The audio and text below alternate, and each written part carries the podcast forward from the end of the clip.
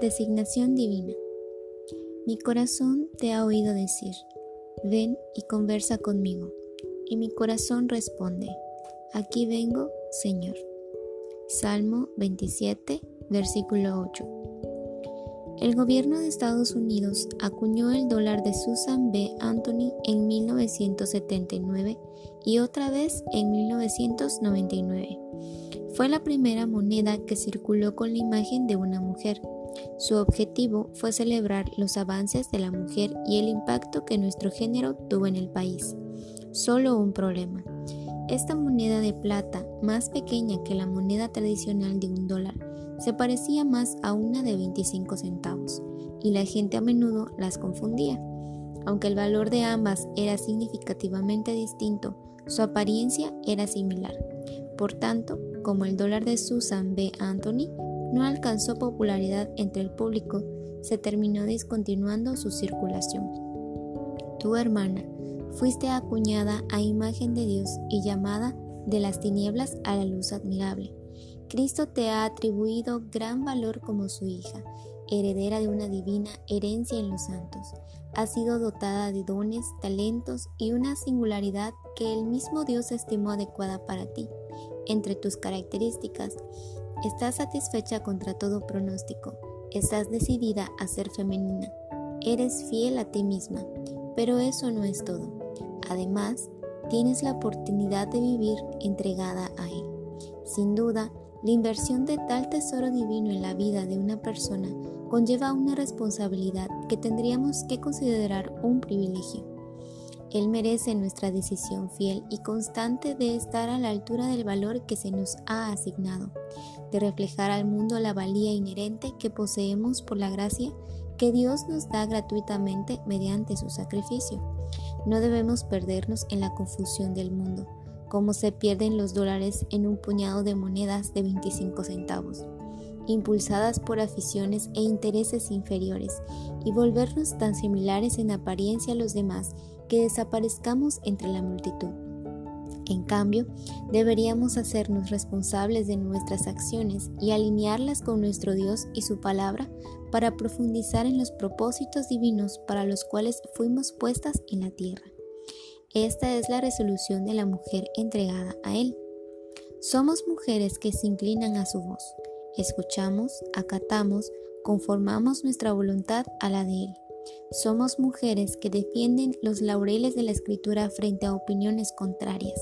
Somos mujeres que en última instancia no responden a autoridades terrenales, sino a aquel que nos creó, nos amó y nos llamó a seguirlo.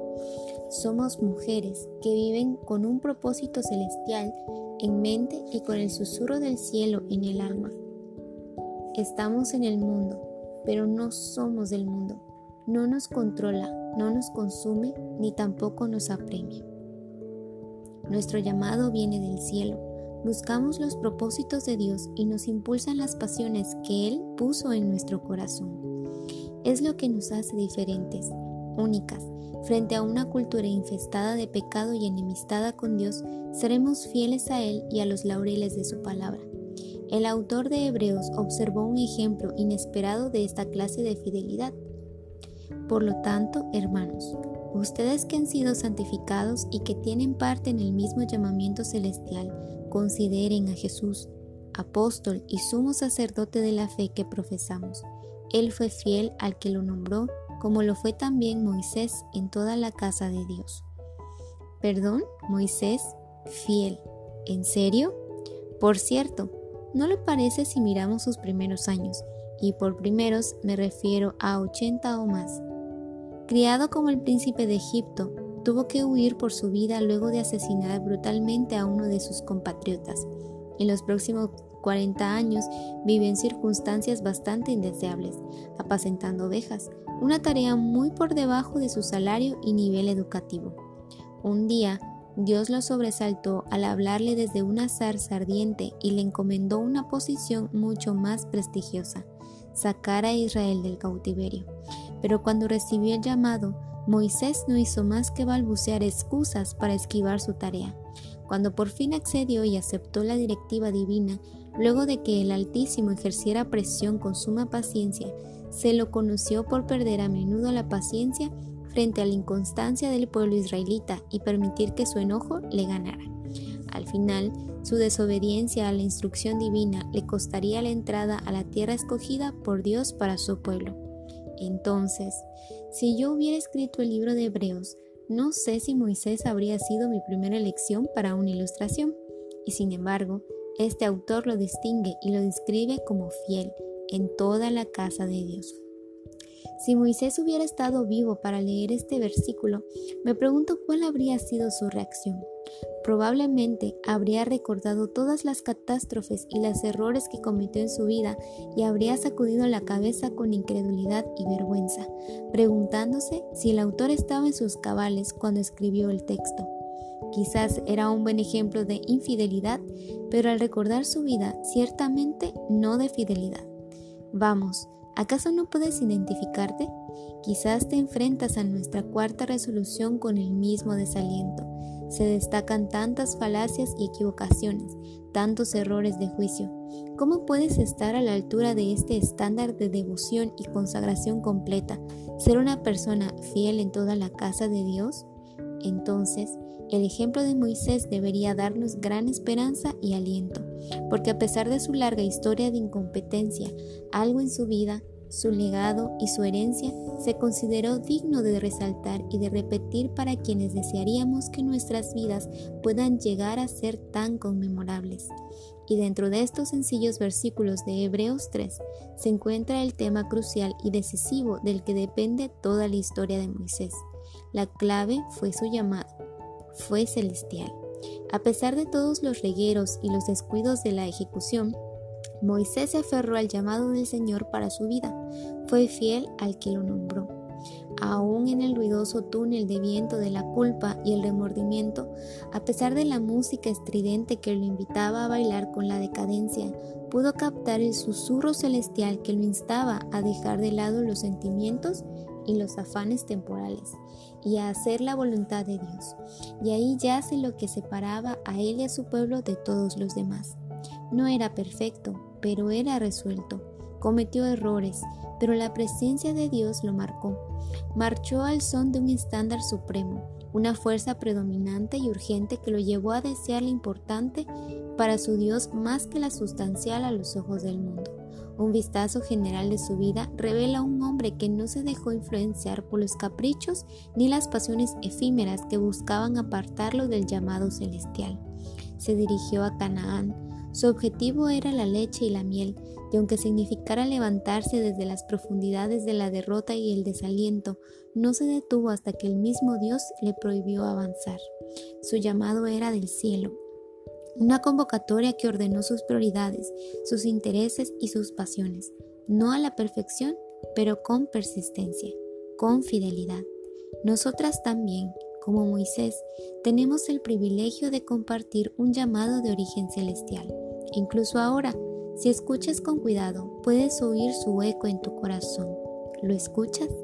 Que te invita a embarcarte en una aventura con Dios, a lo ir dando vuelta a las páginas, mira en su interior y observa si sientes una necesidad persistente de experimentar algo más en esta vida. Si el potencial de estas resoluciones hace que el corazón te arda con la anticipación santa, estás experimentando el llamado celestial. Te invita, te llama, te alienta. Sí, el cielo convoca, busca a los fieles que no solo se levantan cada día y escuchan el llamado, sino que también respondan. Es este gemido, este clamor del alma que anhela lo eterno, no lo de este mundo. Dólares enteros, nada de fracciones, es lo que nos hace sentir un tanto intranquilas al percibir un dolor interior que nunca terminamos de mitigar y que nos impide quedar plenamente satisfechas con los centavos de plata de la moneda cultural. En Cristo, Dios nos hizo diferentes y ahora nos invita a desear aquello para lo cual nos hizo así. Esto es lo que califica a los fieles, a los que reconocen, aceptan y siguen el camino de Dios, sabiendo que Él se encargará de llevar a cabo su llamado. Los fieles son los que deciden aborrecer los caminos del éxito terrenal a cambio de la misión divina que el Padre otorga en forma específica y singular. Por eso, una madre puede escoger quedarse en casa en un intento de priorizar su familia, porque sabe que esa oferta de trabajo tentadora, pero absorbente, podría privarla de lo más importante, llamado del cielo.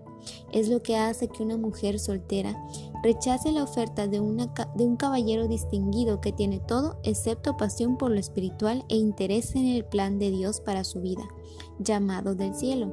Es lo que lleva a la líder de un ministerio a seguir avanzando con su estudio, su planificación y la construcción de la casa de Dios, aunque las finanzas y los intereses externos parezcan poco prometedores, llamado del cielo es lo que mantiene a una esposa fiel a su matrimonio y la lleva a, esperar sin ninguna seguridad terrenal a la que valga la pena aferrarse. Es llamado del cielo. Es el llamado de los fieles, tú y yo, el llamado a fijar los ojos en Jesús y en sus planes para nosotras y luego, con el poder del Espíritu, comenzar a cumplirlos con nuestras distintas relaciones y tareas. ¿Qué percibes que el cielo te está llamando a hacer y hacer? ¿Cuál crees que sea el propósito principal de Dios para crearte y luego colocarte en esta generación y en este momento particular de la historia? ¿Lo sabes? Intentas descubrirlo al despertarte por la mañana y escuchar en busca de la voz celestial. La mejor manera de comenzar es siendo fiel a lo que Él te ha puesto por delante ahora.